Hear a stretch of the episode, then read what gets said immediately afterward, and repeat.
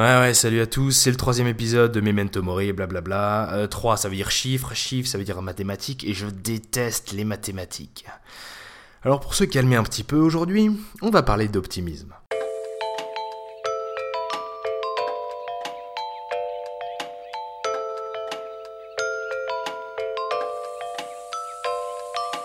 Le problème avec l'optimisme, c'est que 80% du temps, quand on aborde la question, les gens sont tout de suite dans la négativité. Quoi De quoi tu me parles? Ça va, arrête d'être naïf. Hein, on vit pas dans un monde de bisounours. La réalité du terrain, elle est dure, mon pote. Ouais, la vie, c'est dur.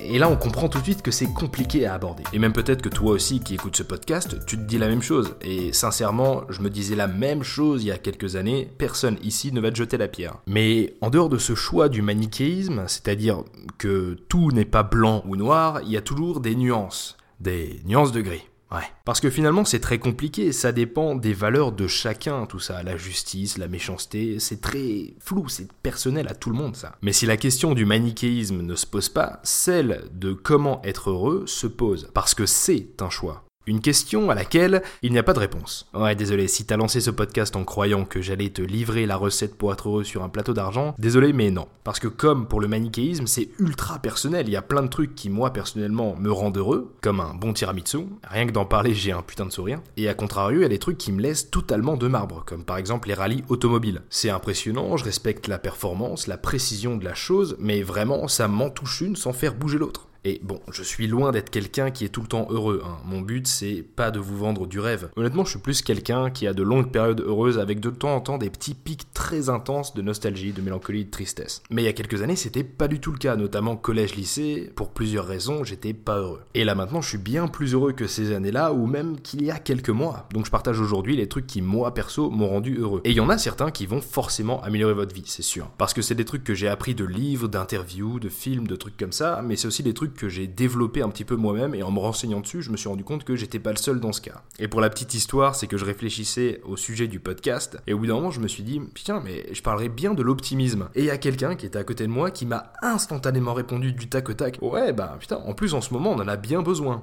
Et là, là précisément, je me suis dit qu'il fallait que j'en parle. Alors on y revient encore à ce fichu travail, mais une des premières règles pour être heureux, c'est d'aimer faire ce qu'on fait que ce soit le travail ou les études. Il y a tellement de gens qui nous entourent et je suis sûr que vous connaissez plein de personnes autour de vous qui font des trucs qui vont pas forcément les rendre heureux, mais ils se disent ouais, il y a un bel attrait financier, je vais pouvoir m'offrir des trucs, etc. Sauf que c'est un truc qui marche très rarement. On voit de plus en plus de cadres très haut placés qui quittent leur job pour faire un truc totalement à côté, beaucoup plus social, beaucoup plus humain, qui a un vrai sens. Et on a tous été confrontés de près ou de loin au burn-out. C'est assez triste, mais on y a tous été confrontés. Moi, des événements dans ma famille ont fait que j'ai été confronté de très très près. Et personnellement, c'est un mini burn-out qui m'a fait décrocher totalement de ma vie précédente. Et là encore, j'invente rien, des statistiques de la CFDT le prouvent même, c'est hallucinant. En 2015, sur l'échantillon de personnes interrogées, 17% d'entre elles, c'est-à-dire 2 personnes sur 10, disaient être en situation de burn-out. En 2017, c'est-à-dire seulement 2 ans après, cette statistique a plus que doublé. On est passé de 17 à 36%. C'est-à-dire qu'on est passé de moins de 2 personnes sur 10 à plus d'une personne sur 3.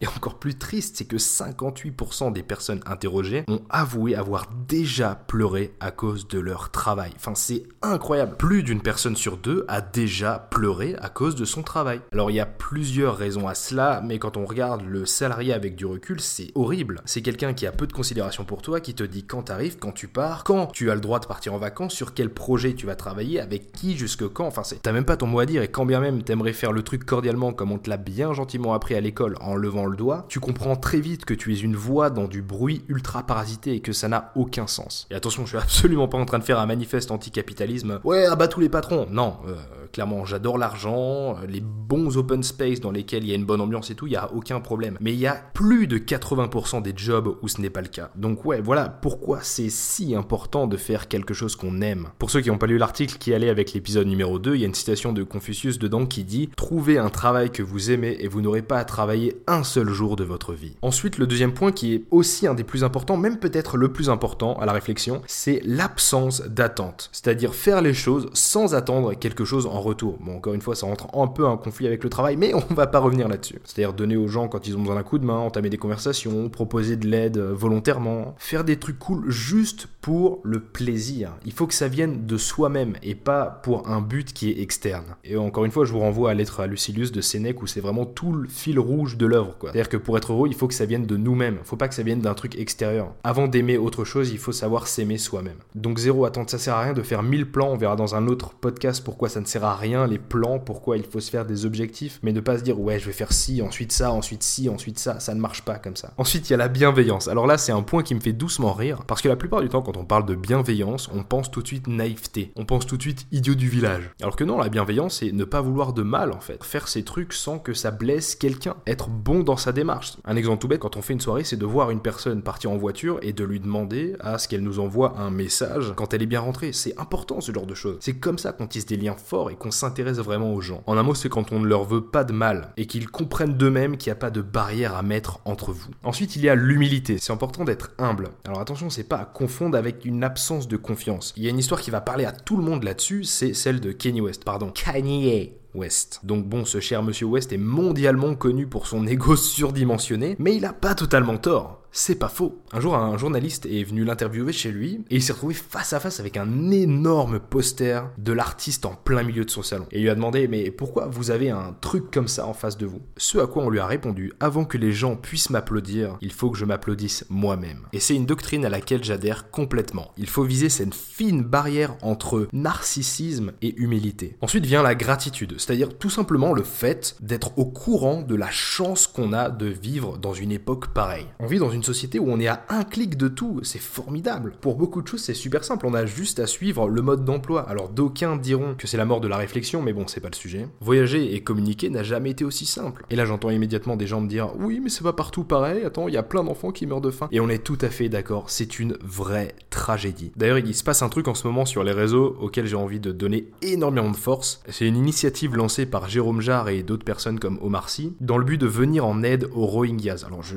bon, désolé, je sais pas exactement comment ça se prononce, mais voilà, il y a des levées de fonds, des hashtags pour donner de la visibilité, et ce qui est vraiment beau là-dedans, c'est que ça part pas des politiques c'est que ça part pas des médias, parce que toutes ces personnes-là, elles en ont rien à foutre. C'est comme se reposer sur la politique pour espérer voir changer les choses. Mais est-ce qu'on est vraiment en train de croire qu'un milieu surpeuplé d'hommes blancs âgés, venant en plus de milieux aisés ou très aisés, peut changer quelque chose à la situation des classes populaires ou défavorisées? Hmm, C'est vrai que la question se pose.